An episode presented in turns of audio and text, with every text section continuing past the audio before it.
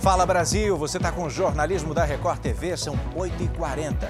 Olá, bom dia para você. A polícia prendeu um homem suspeito de estuprar ao menos quatro mulheres, isso durante entrevistas de emprego no aeroporto do Recife.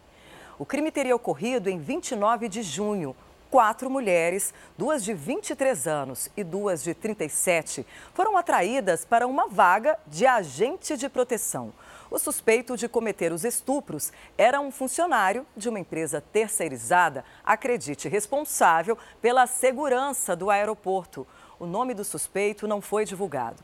A administração do aeroporto informou que segue colaborando com as investigações e disponibilizou todas as imagens registradas internamente. A polícia tenta identificar o motorista do carro que bateu num poste e acabou matando um jogador de futsal. O atleta de 21 anos jogava na Europa e estava de férias no Brasil. Ele era um dos passageiros. Conhecia o motorista. Desolados com a perda precoce, o pai e a mãe de Lucas Azevedo vieram até o Instituto Médico Legal reconhecer o corpo do único filho. O jogador de futsal perdeu a vida aos 21 anos num grave acidente na zona norte do Rio. Os pais preferiram que os amigos falassem sobre o jovem. O Lucas era um moleque muito bom, de coração puro, queria ver todo mundo bem, era amigo de todo mundo, entendeu? Todo mundo conseguia fazer uma amizade com ele muito boa. Lucas estava de férias no Rio de Janeiro depois da conquista do título português de futsal.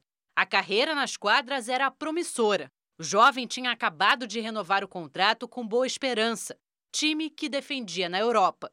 No momento do acidente, Lucas não estava sozinho. Ele voltava de uma festa com um grupo de amigos. A vítima nem chegou a ser socorrida e faleceu no local do acidente. Agora, os agentes da delegacia do Engenho Novo querem ouvir os sobreviventes para apurar responsabilidades e entender detalhes do acidente. O caso foi registrado como homicídio culposo. O motorista abandonou o carro e fugiu do local. A polícia trabalha para identificá-lo. Testemunhas afirmam que ele conhecia Lucas e que os dois estavam juntos numa festa, de onde postaram fotos e vídeos com bebidas alcoólicas. No veículo onde estava o jogador, também foram encontradas latas de cerveja. Ele ia voltar ao Portugal, ia continuar o sonho dele, mas infelizmente ele veio a falecer e isso foi um baque para nós. E aí morreu a jornalista que estava internada há uma semana depois de sofrer um acidente de skate, isso em Brasília. Camila Holanda, de 29 anos, caiu do skate no último dia 2 e bateu a cabeça na grama. Ela não usava capacete. A queda provocou traumatismo craniano e um trauma na mandíbula. A morte cerebral foi confirmada pelo pai. Camila era cearense e trabalhava como assessora de comunicação. Deixa eu te mostrar agora uma emergência no bairro residencial do Pará. Quatro criminosos invadiram um apartamento, fizeram uma família refém na região metropolitana de Belém. Com a chegada da polícia, do, dois adolescentes se renderam hein, e se entregaram. Ah, perdão, eh, os homens pediram a presença da imprensa no local, foram quase 10 horas de negociações até que eles, enfim, se entregaram. Apesar do susto, os dois idosos que estavam na casa não ficaram feridos.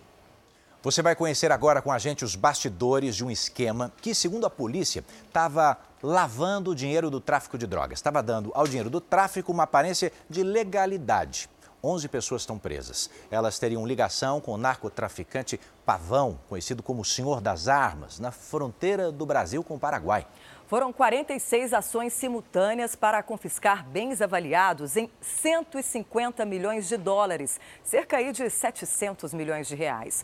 O mega traficante estaria no comando de tudo, mesmo de dentro da cadeia. Policiais fortemente armados entraram numa cerâmica no Paraguai. Fizeram buscas no local sede de uma das empresas de Jarvis Ximenes Pavão, conhecido como o Senhor das Drogas, um dos maiores traficantes paraguaios. Ele se apresentava como um empresário de sucesso, principalmente no ramo da pecuária. Alguns hotéis e outras empresas ligadas à organização criminosa familiar comandada por Pavão, segundo o Ministério Público do Paraguai, foram alvos da Secretaria Nacional Antidrogas do país vizinho.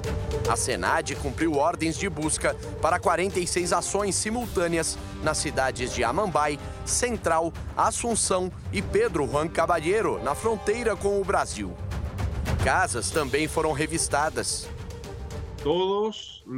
Todos os elementos que até agora se tem como alguns hotéis que foram interceptados na região de Pedro Juan Caballero estão a cargo diretamente dos familiares do senhor Ximenes Pavão. Nos documentos encontram-se nomes de alguns advogados que justamente foram presos, que emprestam seu nome para formar empresas com ações em outras que foram passadas de mão em mão. Alguns imóveis desde 2011, uma parte pode ter passado por mais de 10 pessoas para ocultar a verdadeira origem destes bens. Os agentes entraram em mansões encontraram armas, munição e uma grande quantidade de dinheiro vivo. Policiais federais do Brasil deram apoio à operação e ajudaram na prisão de 11 pessoas. Entre elas, Daniel Montenegro Menezes, marido da promotora Kátia Uemura, do Ministério Público do Paraguai. O trabalho de investigação só foi possível com o compartilhamento de informações de inteligência da equipe conjunta de investigação, a ECI, criada a partir de um acordo entre países do Mercosul. A ECI permite que investigações feitas em conjunto possam ser usadas como provas em processos abertos por qualquer autoridade da América do Sul contra criminosos de qualquer nacionalidade do bloco. Hablamos Falamos da maior organização e que por mais tempo teve o poder no Paraguai, na fronteira com o Brasil. Esta é a primeira linha de confiança próxima ao principal líder e está composta principalmente por familiares e colaboradores de anos e de muita confiança profissionais de direito, contadores e empresários que respondiam diretamente aos familiares que transmitiam as ordens ao líder da organização. Os investigadores conseguiram as informações depois de encontrarem na cela do traficante uma lista com endereços de propriedades que coincidiam com uma outra lista apreendida no computador do filho do criminoso, Luan Pavão, preso em 2020. A ação foi feita para confiscar bens avaliados em 150 milhões de dólares, mais de 700 milhões de reais na cotação de hoje patrimônio acumulado em 30 anos de negócios ilícitos. O objetivo da Justiça do Paraguai sufocar a liderança exercida por Jarvis Pavão no mundo do crime. Isso porque a Polícia Federal Brasileira descobriu que, mesmo de dentro da prisão, o traficante continuava dando as ordens para a organização criminosa. Ele comandava a lavagem de dinheiro e ocultação de bens adquiridos com o tráfico de drogas. Pavão foi preso em 2009 no Paraguai e desde 2017 cumpre pena em um presídio aqui no Brasil. Mas o local é mantido em sigilo por questões de segurança. Durante a queda de um helicóptero no Nepal, eram turistas que visitavam Monte Everest. Estavam na aeronave cinco mexicanos além do piloto. Depois de oito minutos da decolagem rumo ao Monte Everest, o helicóptero perdeu o contato com a torre e caiu. Outros dois aviões de resgate, equipes terrestres e moradores locais se mobilizaram para retirar os corpos das ferragens. As causas desse acidente vão ser investigadas. Tem notícia importante acontecendo nesse instante para a geopolítica mundial. É um encontro na Lituânia, um encontro da OTAN, aliança militar que reúne vários países do Ocidente, entre eles os Estados Unidos. Essa cúpula, gente, vai discutir a entrada da Suécia para o grupo. Na véspera do encontro, a Turquia, que era o único país contra, finalmente concordou com a adesão da Suécia ao bloco. Essa reunião deve fortalecer também o poder dos aliados e estreitar as relações da OTAN com a Ucrânia, que há muito tempo pede para fazer parte do bloco e assim nem teria entrado em guerra. Horas antes do início da reunião, o exército russo voltou a lançar ataques aéreos contra Kiev, a capital ucraniana. Uma mulher muito bonita, educada, que chama a atenção de todo mundo. tudo seria uma fachada para aplicar golpes. Vamos falar sobre isso porque são dezenas de pessoas que acusam essa mulher de desviar milhares de reais. A polícia sabe quem ela é, sabe onde ela mora. E daí a pergunta: por que, que ela não foi presa ainda? Vamos ver. Jovem, bonita, elegante, refinada. Você nunca vai imaginar que uma pessoa bonita assim vai, vai ficar aplicando golpe. Alexandre é mecânico, conhecido na zona oeste de São Paulo. Já são mais de 20 anos no mesmo endereço. Há dois meses, uma nova cliente entrou na oficina. O jeito dela falar, o jeito dela lidar, nada, não peguei nada. Ao volante do carro de luxo estava Daniele Ballerini, 35 anos. Aí ela deixou o carro, eu vi quais eram os problemas do carro, passei o orçamento, ela aprovou e mandou fazer o serviço. No dia seguinte, Daniele foi buscar o carro. Ela chegou junto com a, a menininha, ela dizendo que era filha dela e um cachorrinho no colo. Ela já tinha me avisado que era o pai que ia pagar, fazer um pix para mim. A mulher realmente enviou o print de um pix feito por uma pessoa chamada Fábio. Alexandre descobriu que o comprovante era falso. Foi tudo meu dinheiro. A gasolina, as peças foram trocadas no carro dela, foi tudo o meu dinheiro. Aqui neste prédio, que fica no mesmo bairro da oficina mecânica, Daniele deixou um prejuízo muito maior. Ela alugou um apartamento mobiliado, onde morou por um ano. Saiu devendo cinco meses de aluguel e, pior, levou com ela todos os móveis. O que, que você sentiu quando você entrou aqui e viu tudo vazio? Ah, desespero e angústia, né? Foi uma sensação péssima, uma das piores que eu já tive, assim, na vida, assim, pelo, pelo carinho que eu tinha pelo apartamento, construir tudo do meu sonho. O empresário calcula um prejuízo de 90 mil reais. Então, o apartamento está à venda e pretendo nunca mais voltar. Este homem é detetive particular. Ele aceitou falar sem mostrar o rosto.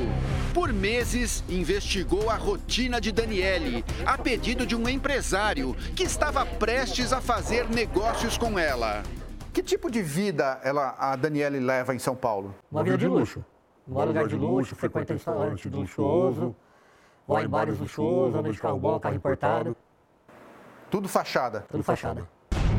A criatividade de Daniele parece não ter limites. Ela se apresentou como analista financeira quando conheceu este empresário. E adivinha? Em poucas semanas, Rafael decidiu transferir dinheiro para uma corretora virtual indicada por Daniele. Eu investi 151 mil reais. Quando eu pedi o dinheiro de volta, eu descobri que estava preso numa plataforma online. Conversei com o CEO dessa plataforma e automaticamente descobri que era um golpe. Nas redes sociais já existe um alerta sobre Daniele, mas mesmo com tantas denúncias, ela continua agindo livremente. O crime de estelionato, especificamente, a lei não permite nem a prisão temporária e também não permite a prisão preventiva. Mas, se ao longo das investigações a gente eventualmente apurar que existe uma organização criminosa por trás dela ou algum outro crime mais grave, aí sim é possível a prisão. Entramos em contato com Daniele por telefone. Ela negou todas as acusações feitas pelas pessoas exibidas na reportagem. Disse que está com as contas bancárias bloqueadas e que isso tem prejudicado a atuação dela como empresária. Concordou em gravar entrevista, mas depois não respondeu mais aos contatos. Ah, tem que pagar por isso, cara, e parar com esse negócio aí, que vai ter, tem e vai ter mais gente atrás disso. Está marcado para agora de manhã o depoimento do tenente-coronel Mauro Cid, ex-ajudante de ordens do ex-presidente Jair Bolsonaro, àquela CPI que investiga atos antidemocráticos. A terça-feira promete ser quente, por isso vamos ao vivo para Brasília. Quem está conosco é o repórter Tiago Nolasco. Ele acompanha a chegada do tenente-coronel e os detalhes. Bom dia, Nolasco. Oi, Edu, bom dia para você e para todos que estão assistindo o Fala Brasil. O Tenente Coronel Mauro Cid já está aqui no Congresso, em uma sala logo ao lado daqui da comissão. Ele chegou escoltado pela Polícia do Exército, já que está preso, está usando uma farda e a polícia trouxe ele num carro sem identificação. Eu conversei agora há pouco com a relatora da comissão, senadora Elisiane Gama. Ela me disse que pretende apresentar vários requerimentos de quebras de sigilos, inclusive de Mauro Cid e de todos todos envolvidos nos supostos atos golpistas do 8 de janeiro. A sessão da comissão que está para começar neste momento. Aqui, durante a, a, comissão, os parlamentares devem questionar Mauro Cid, principalmente sobre o conteúdo encontrado no celular dele. Existem documentos com suposto teor golpista. Mauro Cid, que vai chegar à comissão com um habeas corpus concedido pelo Supremo, que permite ele ficar em silêncio. Mauro Cid, que está preso desde maio por supostos é, falsificação de cartões de vacinação. Eduardo e Patrícia, com vocês em São Paulo. Tiago Nolasco, de olho em tudo, a gente continua acompanhando. Olha, o IBGE divulgou agora há pouco que a inflação em junho caiu 0,08%, o primeiro recuo neste ano. Entre os fatores que contribuíram está a diminuição de preços de alimentos e bebidas. A inflação acumulada em 12 meses é de 3,16%. Tem mais um assunto agora que influencia diretamente a sua vida. O ministro da Fazenda, Fernando Haddad, se reúne ainda hoje com o presidente do Senado da República, Rodrigo Pacheco. Vamos entender qual é o assunto dessa conversa, direto de Brasília, com a Vanessa Lima, que está chegando. Vanessa, reforma tributária e os seus avanços. Bom dia. Bom dia, Edu. Bom dia, Patrícia. Esse encontro é para definir como será a votação da reforma tributária no Senado depois da aprovação na Câmara dos Deputados. E uma das expectativas é pela indicação do relator. O nome favorito é o do senador Eduardo Braga, do MDB do Amazonas. Seja qual for o nome escolhido, a equipe econômica já tem uma estratégia para a tramitação da proposta e uma das alternativas é que os senadores apenas retirem trechos do texto, sem fazer modificações e assim evitaria que ele retornasse para a Câmara dos Deputados. Edu, Patrícia. Obrigada, Vanessa, pelas informações. Atenção, atenção, passageiros de ônibus estão preocupados. Cresce o número de roubos de celulares dentro dos ônibus. No ar. É dura a rotina destes paulistanos. Além de começarem o dia espremidos, ainda correm o risco de ter o celular roubado ou furtado. Eu venho aquela muvuca em cima da gente, e aí já leva os aparelhos da gente, a gente nem dá fé. A cada 7 horas e 35 minutos, um celular é roubado ou furtado no estado de São Paulo. Dentro de ônibus, lotações ou trólebus. Estes veículos com hastes no teto e que são movidos a energia elétrica. Só em maio foram 98 casos registrados, alta de 16,6% em relação a abril. Quase metade dos crimes de maio aconteceu na capital. Dona Valmira voltava do dentista quando teve o celular furtado no ônibus. Eu só fui perceber um ponto antes do final, quando fui pegar o meu bilhete, aí vi que a bolsa estava aberta. Olhei, o celular não estava. A SP Trans, que faz a gestão do transporte público na cidade de São Paulo, informou que todos os registros que recebe de passageiros são comunicados à Polícia Militar. Já a Secretaria da Segurança Pública do Estado afirmou que trabalha para combater roubos, furtos e receptação de celulares. De janeiro a junho deste ano, quase 2.700 aparelhos foram apreendidos e mais de 200 pessoas presas em flagrante. Este especialista em segurança ressalta a importância dos passageiros ficarem atentos, principalmente nos horários de pico, quando os ônibus chegam mais cheios. Mulher, por exemplo, carregando bolsa. A bolsa tem que ficar no, colada no, no, corpo, com ela fechada, na frente. E o homem, o que, que acontece muito? É colocar o, o celular no bolso traseiro né, da, da, calça. Também é um, um, um chamariz é, onde fica muito fácil o pessoal atuar. Olha, notícia importante, atenção você, estudante aqui de São Paulo, sai hoje a lista de aprovados no FIES, o financiamento estudantil, Marcos Leandro. É isso, Passaia. E para saber se foi contemplado com o benefício, o candidato deve ter cadastro no login único do governo federal e uma conta no aplicativo gov.br. Os candidatos têm até sexta-feira para apresentar a documentação e validar as informações. O programa concede financiamento a estudantes em cursos superiores de instituições particulares Passaia. Muita gente já realizou o sonho do curso superior através do FIES. Então é informação muito importante. Hoje, portanto, né, Marcos? Para não é se perder na data. E você sabe que, em se tratando desses calendários, não adianta reclamar depois, né? Não, de jeito Nem um minuto é aceito, né, Marcos, de atraso? Nem um minuto. Então, até sexta-feira, hein? Marca aí, até sexta-feira, tal prazo. Se você não tem o login ainda, pode ir lá no gov.br. Essas são as informações trazidas pelo Marcos Leandro. Bom, nós ficamos por aqui. Amanhã estou de volta na sua manhã. Eduardo, Patrícia. Que o Fala Brasil está terminando agora. Bom dia para você. Bom dia. Fique agora com Hoje em Dia com César Filho. Bom dia, César. Bom dia, Patrícia. Bom dia, Edu. Que essa terça-feira seja duplamente abençoada para vocês. Amém. Um excelente dia. Beijos, bom descanso e até amanhã. Muito obrigado pela companhia até agora. Valeu.